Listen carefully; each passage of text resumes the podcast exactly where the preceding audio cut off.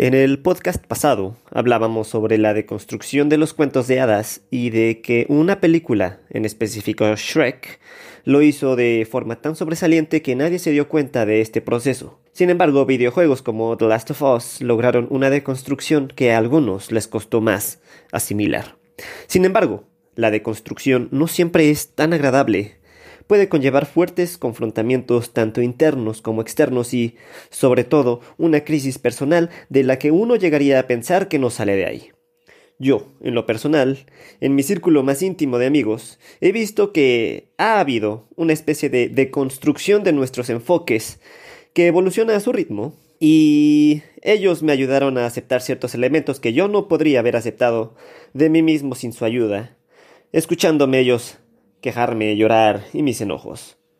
Cierto es que estamos en un proceso de cambio constante, ya sea de nuestras actividades cotidianas como de lo que nos vuelve humanos. Y para las cuestiones sociales es importante contar con la opinión de alguien que se ha clavado más en un tema que nosotros mismos para poder ser bien orientados.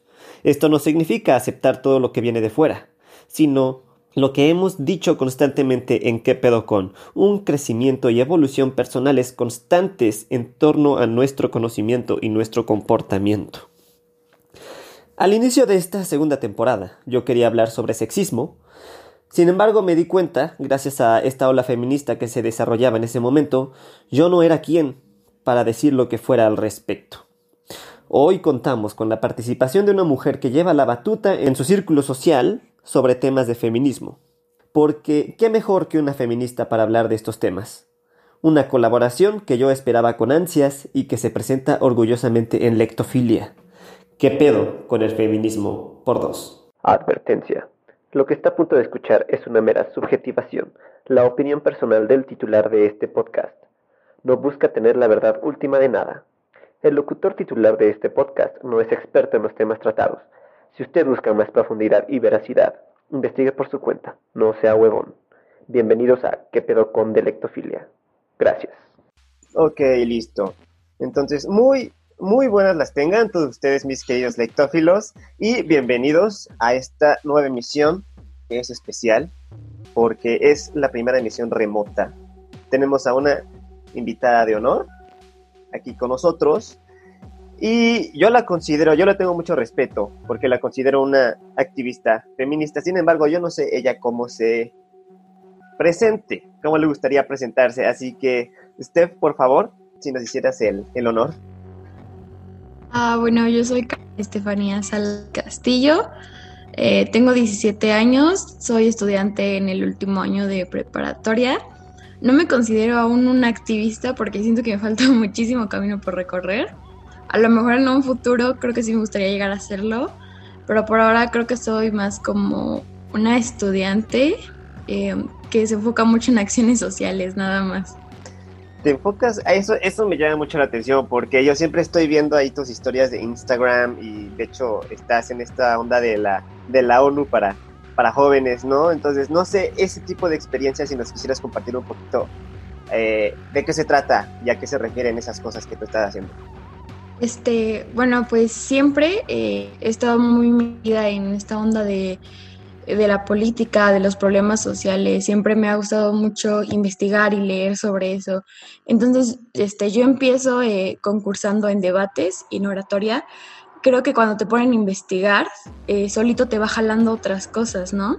También soy súper fan de ver las noticias. Entonces, te vas dando cuenta de las diferentes realidades a tu alrededor, del privilegio con el que gozas y me fui interesando cada vez más y más en qué podía hacer yo para, para mejorar tantito mi entorno y, y, más que nada las personas que estaban a mi alrededor, porque había personas a mi alrededor que se estaban viendo afectadas por estos problemas sociales.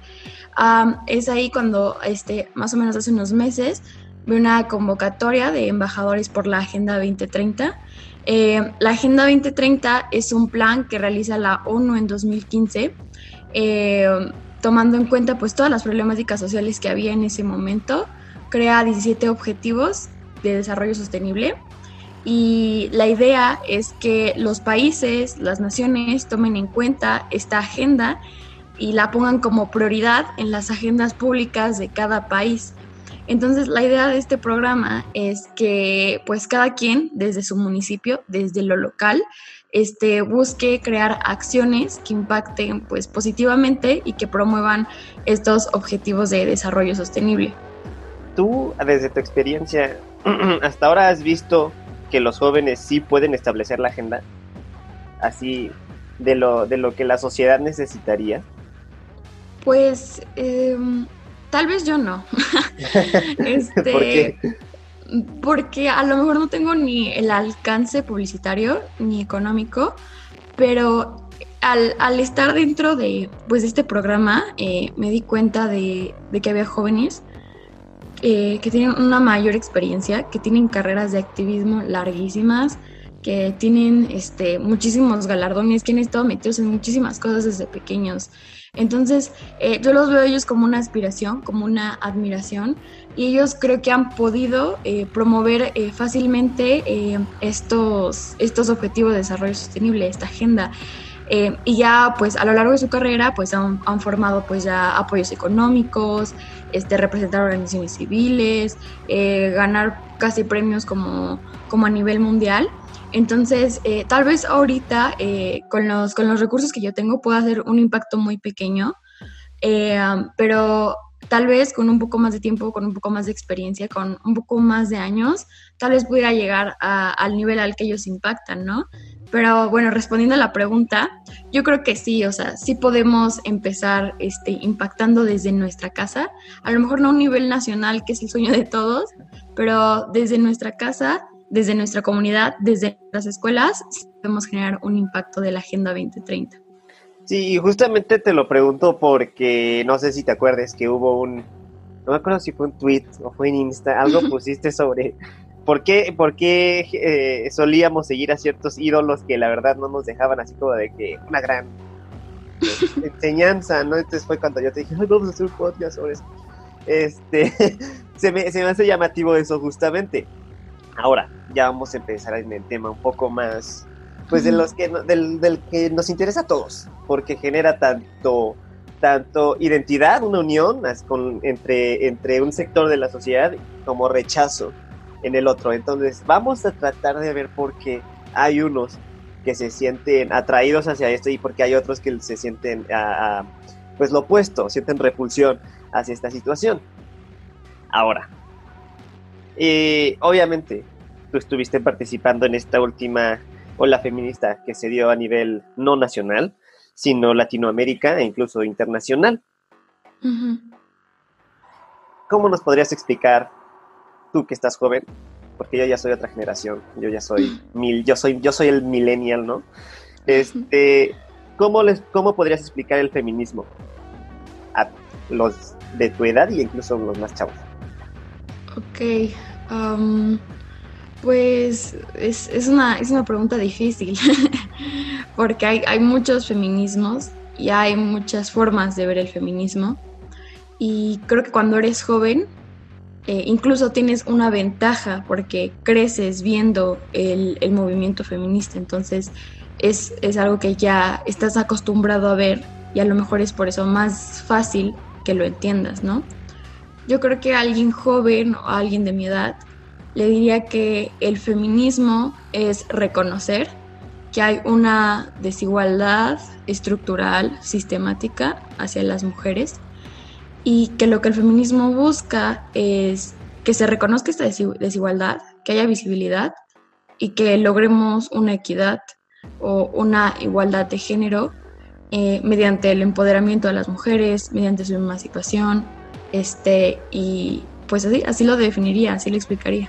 ¿Y por qué crees? Ya esto, esta es tu opinión, o sea, ya fuera, ahora sí que un poquito de teoría, porque digo, ah, independientemente de todo, pues todos somos humanos, ¿no? Yo también cuando, leo un libro y veo, por ejemplo, uno de Quetzal Noah o de Harry Potter, pues no me gustan, sin embargo, pues ya yo literariamente pues tendría cierto respeto por Harry Potter, por el otro. tú, tú, por ejemplo, este, ¿tú por qué crees que hay un, un sector de la población, no vamos a decir cuál, pero porque hay un sector de la población que siente repulsión hacia esta parte, o cierto rechazo, rechazo me parece un poquito más, más adecuado, hacia este movimiento. ¿Qué es lo que los haría rechazarlo? Ok, trataré de ser breve, pero tal vez me extienda. Creo que em, dentro del feminismo hay algo que se conoce como deconstrucción. Es como desaprender todas estas costumbres que nos han enseñado que sean machistas, misóginas, sexistas. Y la realidad es que cuando te empiezas a cuestionar todo o empiezas a hacer un poquito de introspección personal, te das cuenta que hay muchas de estas conductas aprendidas inconscientemente desde la infancia. Entonces, muchas veces mm, el que te cuestionen tus acciones machistas, sexistas, te hace sentir una cierta culpa o cierta incomodidad. Entonces, eh, aunque sean, bueno, no, no, digamos a qué grupo nos referimos, pero yo creo que en general a todas las personas, tal vez no es tanto que sientan repulsión, sino es una incomodidad hacia que se les está haciendo sentir mal por sus acciones. Pero la idea es, bueno, ok, voy a sentir tantita culpa porque he sido un machista de mierda un ciertos años, ¿no? claro. Pero, ok, ya, ya fui muy machista y puede ser mujer o hombre, no importa. Yo fui muy machista, muy misógino, muy sexista, muy racista, aplica para todo, muy clasista. Dejo sentir tantita culpa, sentir tantita empatía, porque ya dañé mucho tal vez con mis acciones y con mis palabras, pero bueno, ahora, ahora qué hago, ¿no? Entonces, siento que hay tal vez esa repulsión porque les hace sentir cierta incomodidad y cierta culpa. Y además de eso, implica reconocer que hay un privilegio. Y hay un hay en muchas personas un ego intelectual o personal. Y el que te digan, sabes que has tenido todo un privilegio toda tu vida por, por ser de esta clase, por ser hombre, entonces los hace sentir menos, cuando en realidad pues nadie decide en qué familia nace, nadie decide en qué estrato social nace. Simplemente reconozco mi privilegio y a partir de ahí veo qué puedo hacer para que ya no haya más privilegios, ¿no? Entonces, yo creo que es eso. Ok. Y cuando tú te encuentras con una persona así, ¿cómo recomendarías tratarla o, tratarle? Porque, bueno, uno, uno que es necio, pues le gusta estar dentro y empiezas ahí a platicar, a debatir la, la pelea pseudo intelectual. Pero obviamente hay gente que es muy necia, que de plano no importa cuántas razones, no importa cuánto sostenido teórico y eh, científico, lo que tú quieras, no lo va a aceptar. ¿Qué harías en esas situaciones? ¿Tú qué recomiendas en eso? Pues yo me acuerdo cuando estaba en, en, secundaria y empezaba yo a identificarme como feminista, al inicio, eh, o sea, eh, volveré a hacer este, eh, menciona este proceso de construcción. Hay como mucho enojo entonces, eh, yo me acuerdo, era peleas constantes con mis compañeros, con, los maestros, con mis papás. Era estar en un modo a la defensiva todo el tiempo. Entonces, eh, es cansado y es desgastante. Y, después de tiempo, o, bueno, ojalá quien esté escuchando pueda detenerse ahorita, eh, que muchas veces el estar en ese modo a la defensiva eh, si de por sí ya está este cierto ego personal, esta cierta incomodidad hacia el tema, si tú te pones tal vez eh, grosero y agresivo, lo que va a hacer es alejar a las personas del tema. Entonces, por ejemplo, yo tengo muchos amigos, mis papás, mi familia, tiene conductas machistas y misóginas o que fortalecen estereotipos, pero no por eso los odio o los voy a cancelar de mi vida, porque así no es. Todo el mundo tiene que ir poco a poco desaprendiendo y lo que yo recomiendo es pues establecer una línea de diálogo o de discusión este, en la que sí te vas a enojar mucho porque vas a decir es que como no, no le cabe en la cabeza una idea tan simple, algo que tú o para ti es como una obviedad, ¿no? Pero también este, todo, todos en algún punto fuimos esa persona, ¿no? Entonces hay que tener paciencia. Em, no, no diría tolerancia porque eh, no debemos de tolerar este tipo de conductas en la sociedad. Pero sí hay que, sí hay que tener paciencia, hay que eh, mantenernos estudiando y descubriendo para que cuando llegue el momento en el que tengamos que defender nuestra postura, tengamos elementos con qué. Ya si no lo logras, no te preocupes, eh, créeme que ya tú le dejaste a esa persona un cuestionamiento, una pequeña idea, a lo mejor no lo quieres reconocer, pero ya la confrontaste y y va a haber más y más que la van a confrontar y tal vez algún día llegue a cambiar su pensamiento.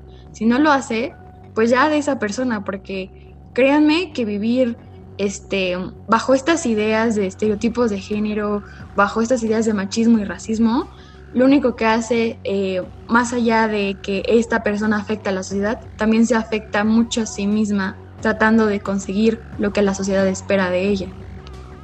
Ok, muy bien. Ahora, la siguiente a lo mejor va a ser un poco difícil.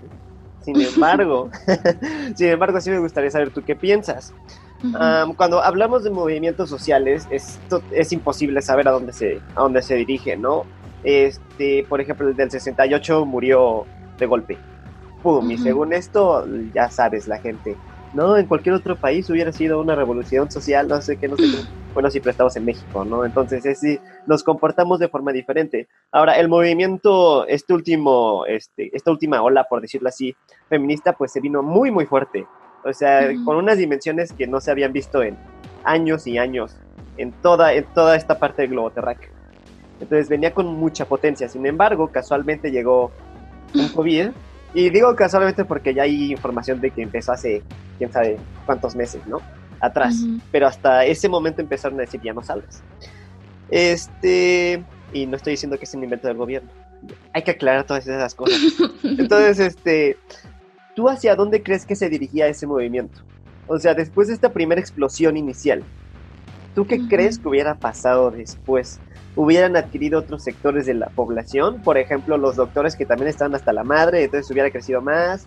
¿O hubiera, o crees que hubieran, se hubiera acelerado este, la, la, la reforma de, de, cuestiones a la, a la, constitución en pro eh, eh, al feminismo o, no sé, ¿tú, ¿tú qué te imaginas o qué te hubiera gustado que hubiera pasado? Pues es una pregunta muy difícil, ¿no? Y nos metemos en temas de definir qué es el activismo y cómo somos activismo, ¿no? Porque tenemos la idea que ser activista es ir a protestas, gritar, pero hay muchas formas más allá, yo creo, de, hacer activismo, de hacer presencia y de, y de buscar un, cambio social. Em, es muy difícil de saber. Yo también creo que, que o sea, en mis años estando desde el movimiento nunca había visto a tanta gente sumándose y realmente fue, fue como una revolución gestándose, ¿no? Eh, semanas antes, yo creo, de la marcha, hasta me da escalofríos, o del paro, tal vez a lo mejor estaré yo inventando, pero se sentía como un sentimiento diferente, ¿no? Se sentía tensión en el ambiente, se sentía diferente, ¿no? Porque algo estaba pasando, algo estaba comenzando a revolucionarse, ¿no? Entonces es muy difícil decir qué hubiera pasado.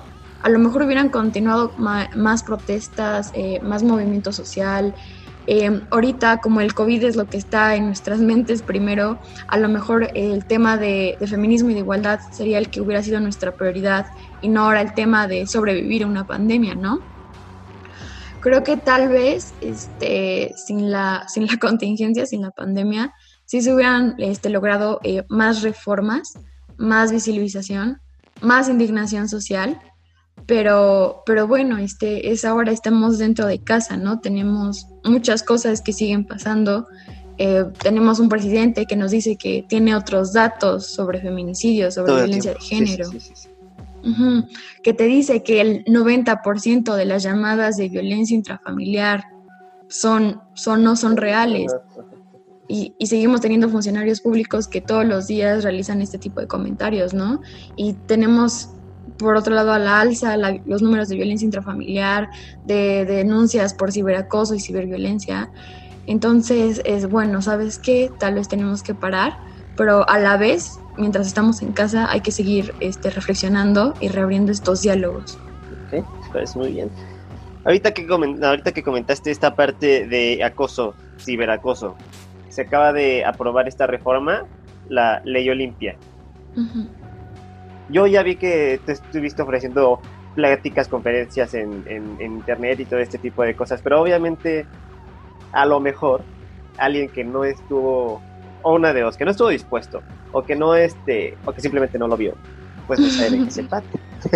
Entonces, ¿en qué consiste, en tus palabras, la ley Olimpia y por qué es necesaria? Eh, bueno, en mis palabras, la ley Olimpia eh, castiga a las personas que compartan ya sea videos, audios, imágenes, contenido íntimo de otra persona sin su consentimiento a otros. Y creo que es necesario porque bueno, te metes en un tema muy cañón, ¿no? Puedes decir, es que esta ley no debería ser necesaria, pero es como todas las leyes, ¿no? Puedes decir, ay, es que la ley de, de homicidio no debería ser necesaria porque es lógico que no debemos de matar, ¿no? Hay que matar, claro. Igual, es lógico que nadie debería de compartir fotos íntimas de alguien más sin su consentimiento, ¿no? Sin embargo, es necesaria porque en México está pasando, por esa razón. Ok. Tú y tú, ¿cómo sientes que, digo, porque yo sé que mi generación estamos en una disparidad entre, ay, no, que sí, que sí, somos esto, y a final de cuentas, en, ahora sí que como que el centro del closet, pues sí nos comportamos de forma diferente, ¿no? Hasta que viene algo que, que nos da un madrazo. Sin embargo, ahora sí que tu generación estuvo un poco más, este, eh, abierta, estuvo un poquito más, ay, ya no, ya no, sé la palabra Mm, recibía más información ándale, ajá, recibía más información al respecto, entonces en teoría deberíamos de pensar que son un poco más, eh, ahora sí que liberales, en este sentido, ¿no? Hacia este tipo de temas. Este, ¿tú sientes que tu generación es un poco más, ahora sí que feminista que las anteriores, desde tu perspectiva?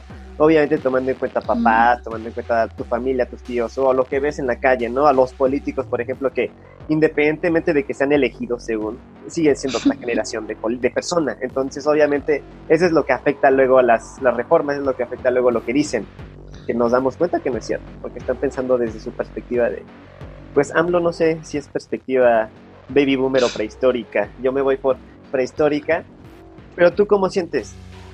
si, es, si hay un poco más de, si son más receptivos, este, ¿crees que estamos así como que en un nivel el mismo?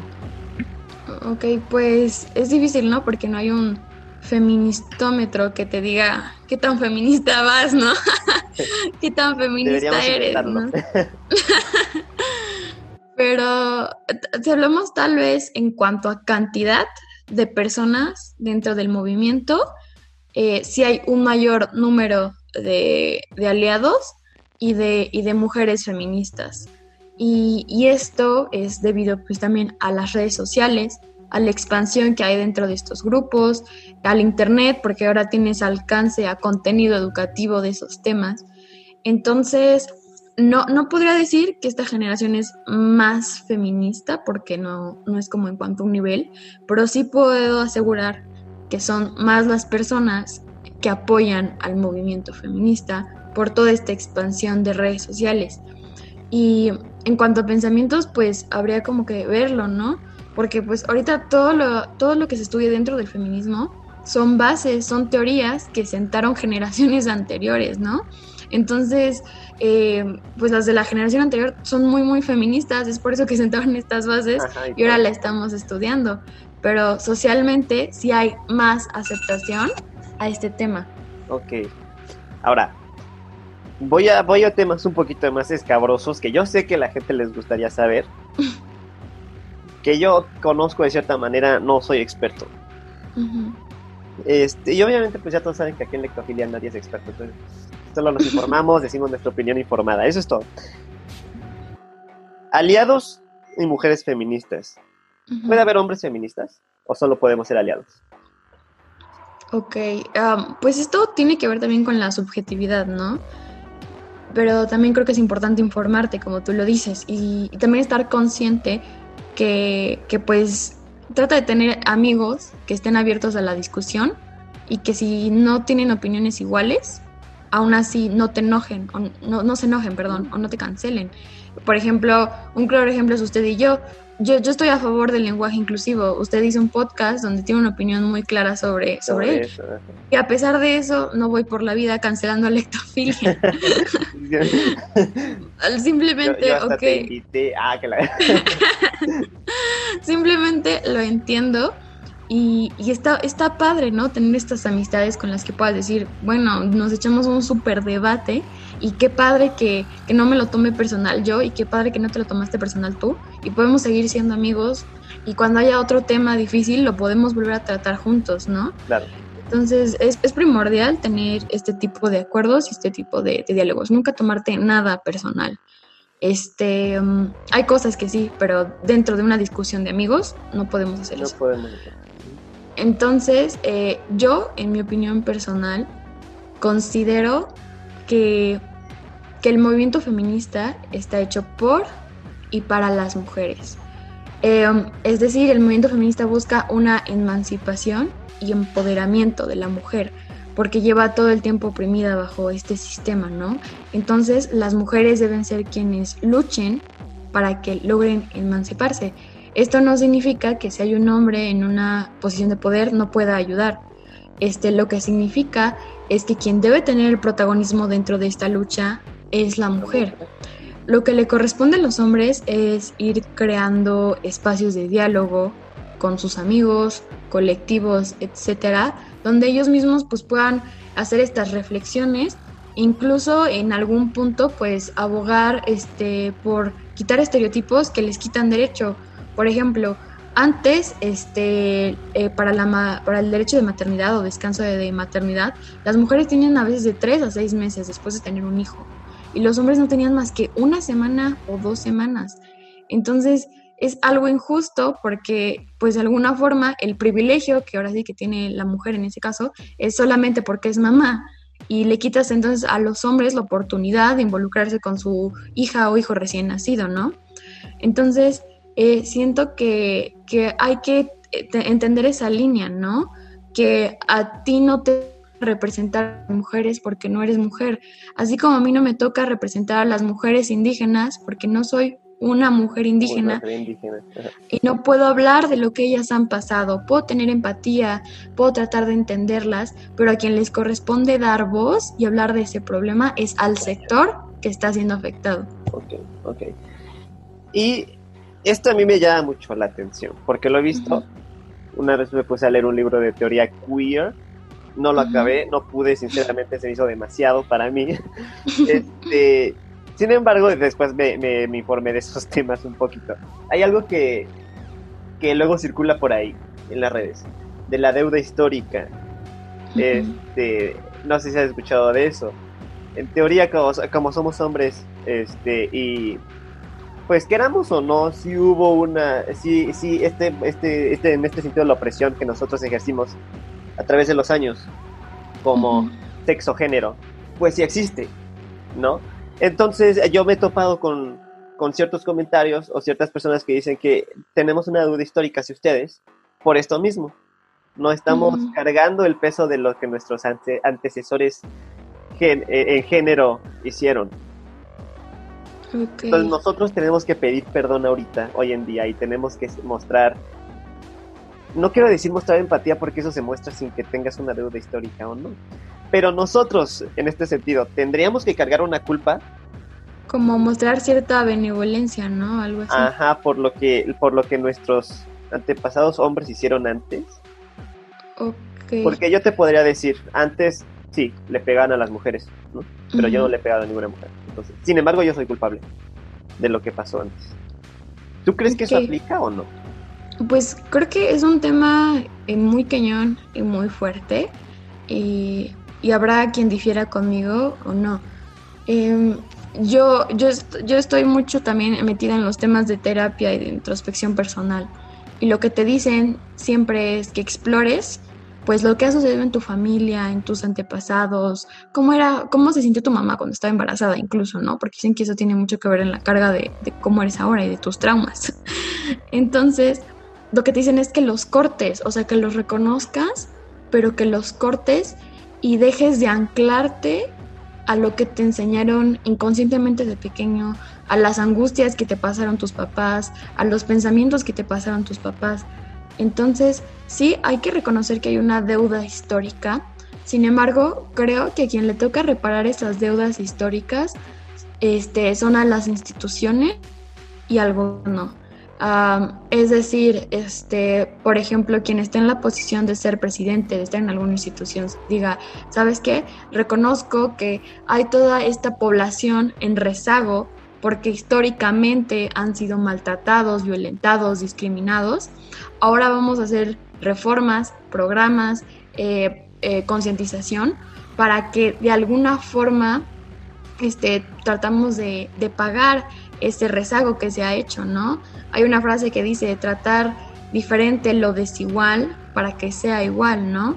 Entonces, eh, creo que sí, que deben de, hacer trabajos, proyectos y formas que traten de reparar este daño o esta deuda histórica. Sin embargo, no creo que, que tú, Sergio, debas ir este, toda la vida con culpa por, por este tipo de acciones a lo mejor sí puedes tener cierta empatía, este, debes tener, perdón, cierta empatía, este, debes de reconocer eh, el privilegio que tenemos todos. Sin embargo, eh, no nos podemos, como te decía, atascar en ese sentimiento de culpa. Eh, cada quien vivirá la culpa de, su diferente personalidad, pero es más de ahí en fuera de, del daño que ya se hizo, del daño que tú hiciste, del daño que hicieron todos tus ancestros. Es bueno, ¿qué, qué estoy haciendo ahora de mi espacio local, ¿no? Me gusta. Ya cambiamos el término de deuda histórica a deuda histórica institucional, lo cual me parece muy bien. Y ahora ah, voy a entrar a otro tema, este, que igual puede generar un poco de ruido, pero pues yo de lo que me he dado cuenta con esto del, del, del, podcast es que no importa lo que tú creas, o sea, cuando empiezas a investigar y te das cuenta de este tipo de cosas, pues siempre cambias, ¿no? Este. ¿Tú qué piensas?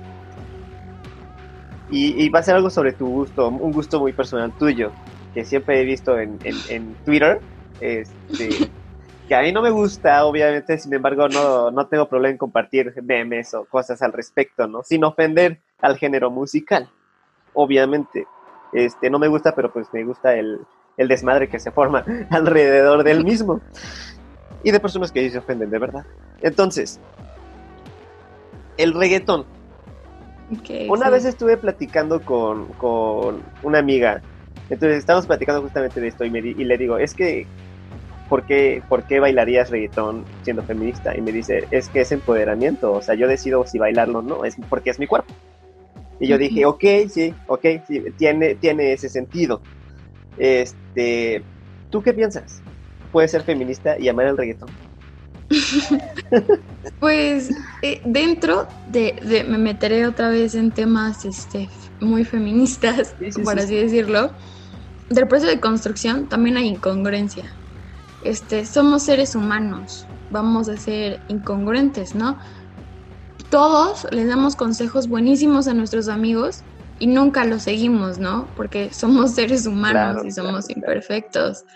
Eh, trato de mantenerme más congruente a lo que hablo y en lo que expreso en redes sociales. Este, entonces, de los temas que no sé o que me falta saber, que me falta empatía, que soy ignorante en ellos, porque todo el mundo es ignorante en algún tema, trato de no omitir opiniones, porque, pues, si, si soy pendeja, pues, ¿para qué hablo, no? Exacto. Deberías escribir un libro que se llame Yo sí lo compro. Pues sí, es como, es como, como lo que tú te una vez, o sea, sé que estoy pendeja y como estoy consciente de ello, entonces no, no voy a hacer acciones que evidencien eso, ¿no?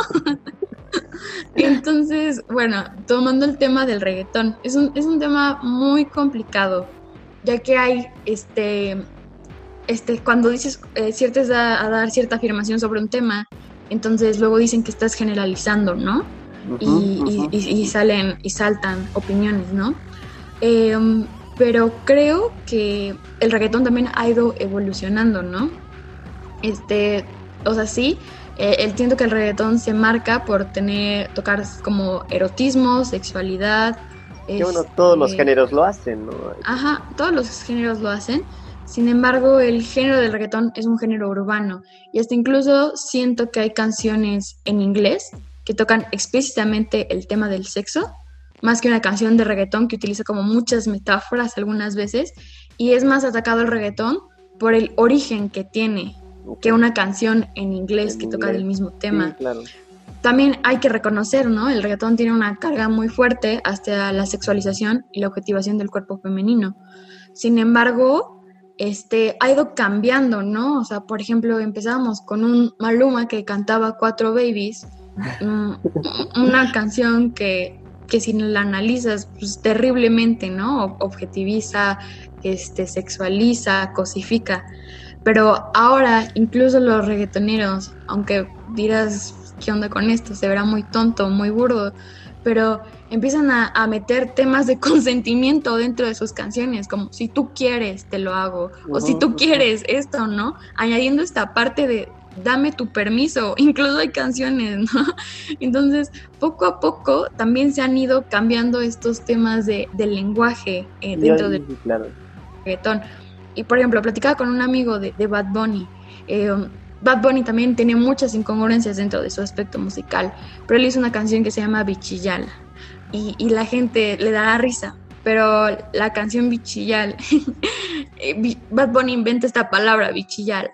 En, Puerto Rico hay dos palabras, una que se llama bichi y otra que es yal, y, cada una refiere a, como manera de a, a las mujeres, ¿no? Bichi como una mujer que es muy picky, que es muy fresa, y ya una mujer que es de barrio, que, que es como, como de acá. Entonces, Bad Bunny lo que hace es que las junta y hace una canción que te habla de una mujer que está entre dos mundos y la pone en una posición de empoderamiento, ¿no? Ok, Entonces, hay, hay mucho que analizar. También verás otras canciones de Bad Bunny y dices, están horribles, ¿qué es esto, no? Pero, pero también hay temas dentro de, del reggaetón que empiezan también a tener estas tendencias de, de feminismo.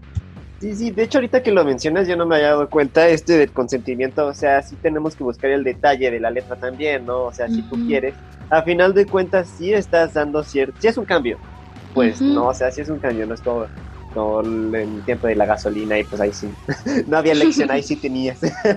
entonces, este, entonces sí, sí, y, me, y se me hace muy interesante, sobre todo porque, o sea, tú ya sabes, este, a mí no me gusta, yo no escucho reggaetón, pero obviamente cuando estoy en una fiesta, pues sí lo bailo, sí lo escucho, sí me gusta, o sea, ¿por qué? Pues porque estás en el desmadre, ¿no? Eh. Eh, hay, que, hay que entender un poquito esto de los contextos en los que estamos, no vas a estar en la escuela diciendo, oye, güey, ¿qué pedo? Pues no, estás en la escuela. Pero si estás en la calle sí lo puedes hacer. Yo digo que es lo mismo con la música. O sea, si estás en tu entorno, estás con tus amigas, pues sí, a huevo, canta y, y date con tu música. Si estás en una institución religiosa, pues no vas a poner reggaetón.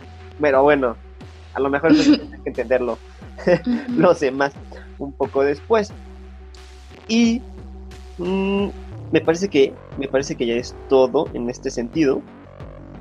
Este, no sé, no sé con qué te gustaría despedirte una reflexión, una invitación. No sé si te, gustaría compartir tu cuenta oficial de Instagram donde luego subes este tus cosas este de la ONU, de, de- del o lo último que estuviste subiendo de las conferencias de la ley Olimpia, tienes estos proyectos, entonces este, yo digo que estaría chido que los compartieras para que la gente supiera dónde ver. Eh, pues primero, muchísimas gracias por brindarnos este espacio de diálogo, de conversación.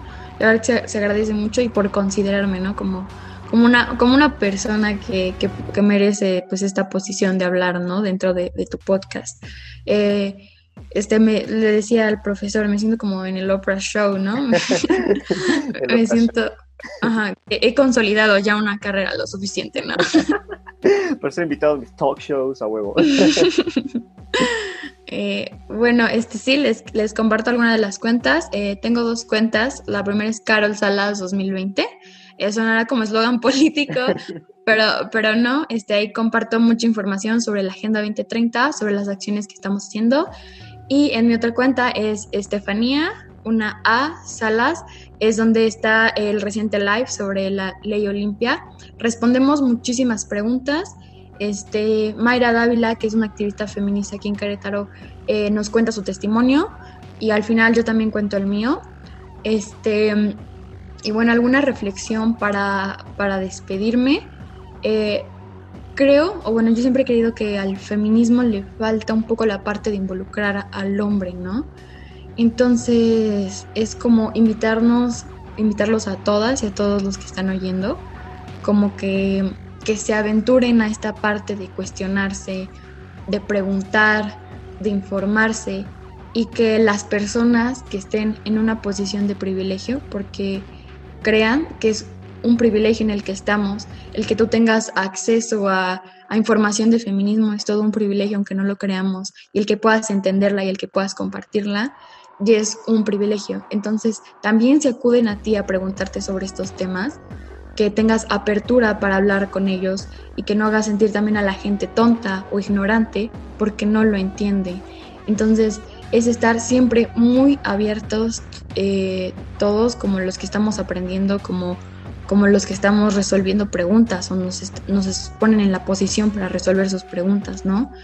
Em, em, esto ya es un poco más personal, pero yo siento que el, el proceso de desaprender, de construirte, duele, duele hasta la chingada, porque, porque son crisis existenciales llorando, porque te mueve todos tus principios religiosos, espirituales, en lo que tú creías, te los mueve y sientes que estás perdiendo una parte de ti, de tu personalidad.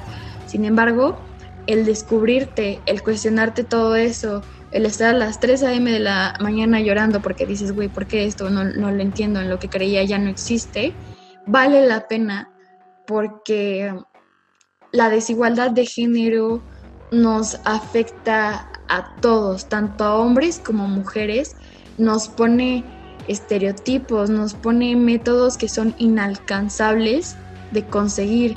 Entonces el hombre nunca alcanza la masculinidad que la sociedad le exige y la mujer nunca alcanza la feminidad que la sociedad le exige, ¿no?